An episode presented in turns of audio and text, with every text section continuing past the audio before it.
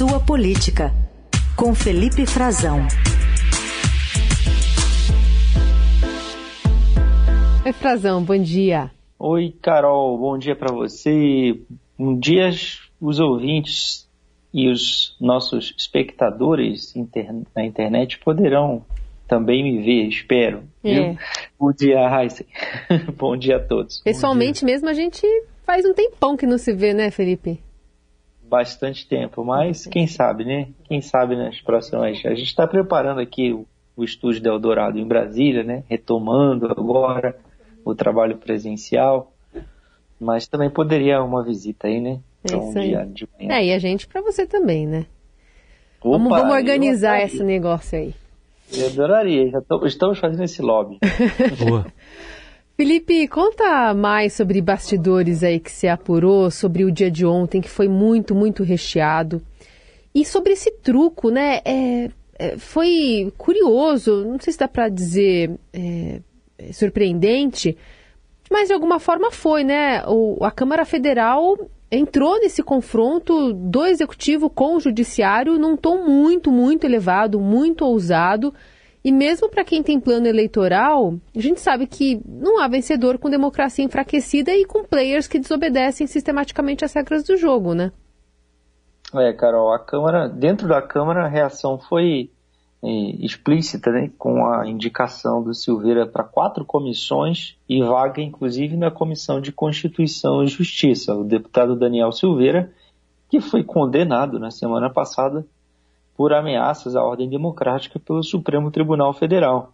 E essa é a reação de corpo da Câmara. Claro, tem uma, outras reações, né? a gente vem comentando e, e, discutindo isso, todos os desdobramentos desde a condenação, então, né? já durante o julgamento, a Câmara pediu para ter a palavra final sobre o mandato dele, porque o Supremo determinou a cassação do mandato, a perda do mandato automática que os parlamentares em geral rejeitam, né, Carol e Heisen? São, é uma questão em aberto ainda.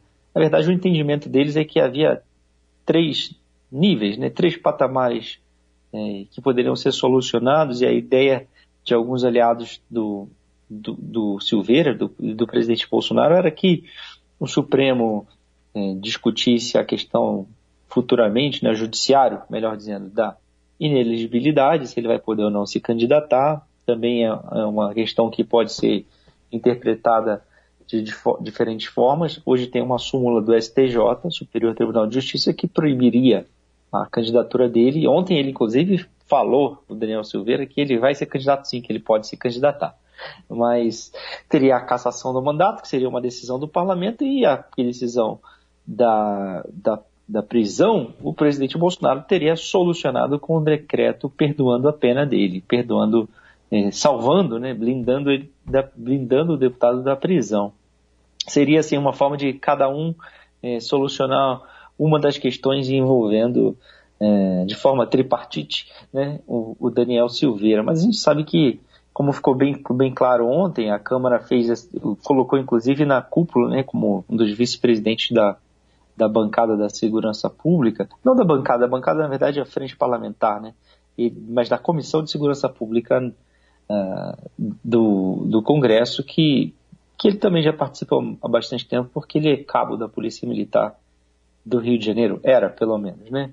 Não é mais, não, não tem mais essa função quando assume o mandato, uh, é por regra o militar, ele tem que deixar uh, a sua carreira mas, como a gente viu ontem no, no Palácio do Planalto, né, Carol, ah, esse foi um evento muito grande, um evento promovido por essas bancadas que apoiam o Bolsonaro, um evento de enfrentamento novamente ao Supremo Tribunal Federal e estava ali com uma de fachada um evento pela liberdade de expressão. E parece que o presidente teve bastante liberdade na hora de falar, inclusive levou o Silveira para lá, ele chegou com, com, a, com o decreto foi emoldurado, Raíssa. O que, que você é. acha disso? Eu lembrei daquela placa com o nome da vereadora Marielle, que ele. É uma placa, né? Que ele. Não sei se quebrou, rasgou, não lembro do que, que era feito. É, era uma, rasgou, era uma né? placa como se a Marielle Franco, vereadora assassinada no Rio de Janeiro, né? Tivesse eh, sido quebrada ali, ou rasgada, como você bem lembra, uma placa de rua, né? Isso, era é, uma reprodução, mas é, foi rasgada mesmo. Era uma reprodução, mas era em, em material que ele rasgou. Isso, que havia um, um pleito né, na Câmara do Rio para que a, ela ganhasse o nome de, de uma rua, um, uma das homenagens a ela. E na época, ele, na eleição ainda de 2018, né, ao lado de outros parlamentares bolsonaristas e até do então governador, que viria a ser o governador, um juiz, né, na época um juiz federal, Wilson Witzel, e foi um breve governador do Rio de Janeiro, foi caçado também. É, eles fizeram aquele manifesto.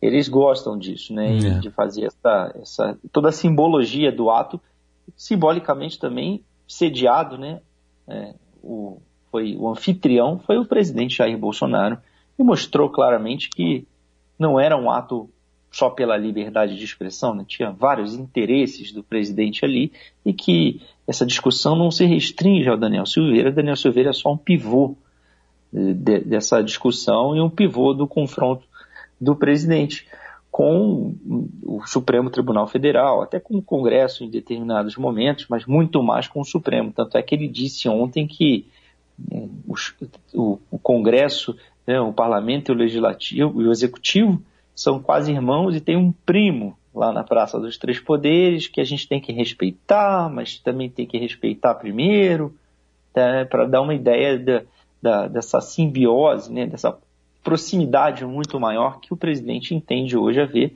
que ele tem um consórcio que governa o país, que é, é.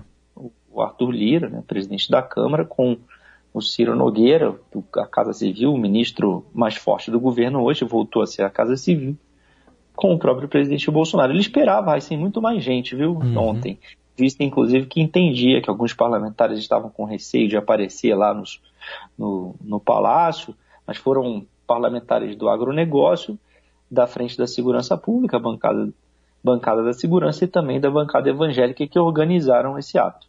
Ato em que o presidente deu algumas declarações interessantes. Primeiro disse que recebeu um informe de que o Carlos Bolsonaro poderia ser preso por fake news.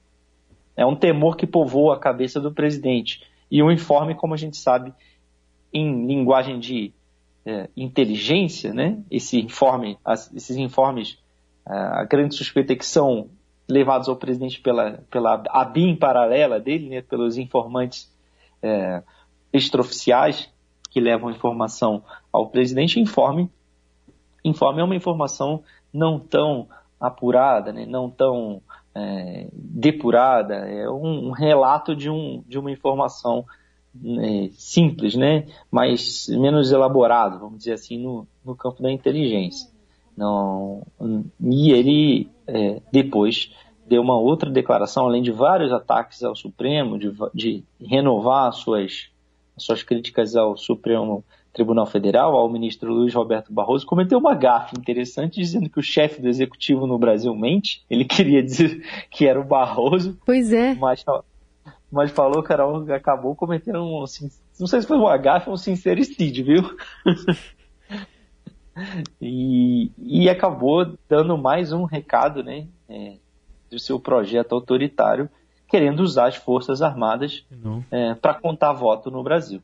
Dizendo que uma das propostas das Forças Armadas, de que ele obviamente endossou, porque ele estava falando nós o tempo todo, ele não falava ou, ou o Exército ou as Forças Armadas, ele falava nós queremos que as Forças Armadas estejam na, no processo de contagem de votos no Brasil, porque não dá para confiar numa sala secreta do TSE em que técnicos é, é, por segurança, né, assim que funciona, uma sala em Brasília recebe os dados da votação no Brasil e faz a contabilização e a divulgação do resultado final e que ele não acredita nisso, que sem isso não vai dar para confiar nas eleições. É, tá bom. Então o chefe executivo não pode mentir, né? Não pode mentir, não. mas segundo o Bolsonaro mente. Aqui no Brasil mente. o chefe do executivo. Chefe do executivo por acaso é ele, né, gente? Ah, tá. Então tá bom. Esse é o Felipe Frazão conosco aqui no Jornal Dourado, sempre é, terças e quintas, né, às oito da manhã. Obrigada, viu, Felipe? Até semana que vem. Bom fim de semana. Até. Bom descanso para vocês, bom fim de semana, boa quinta a todos.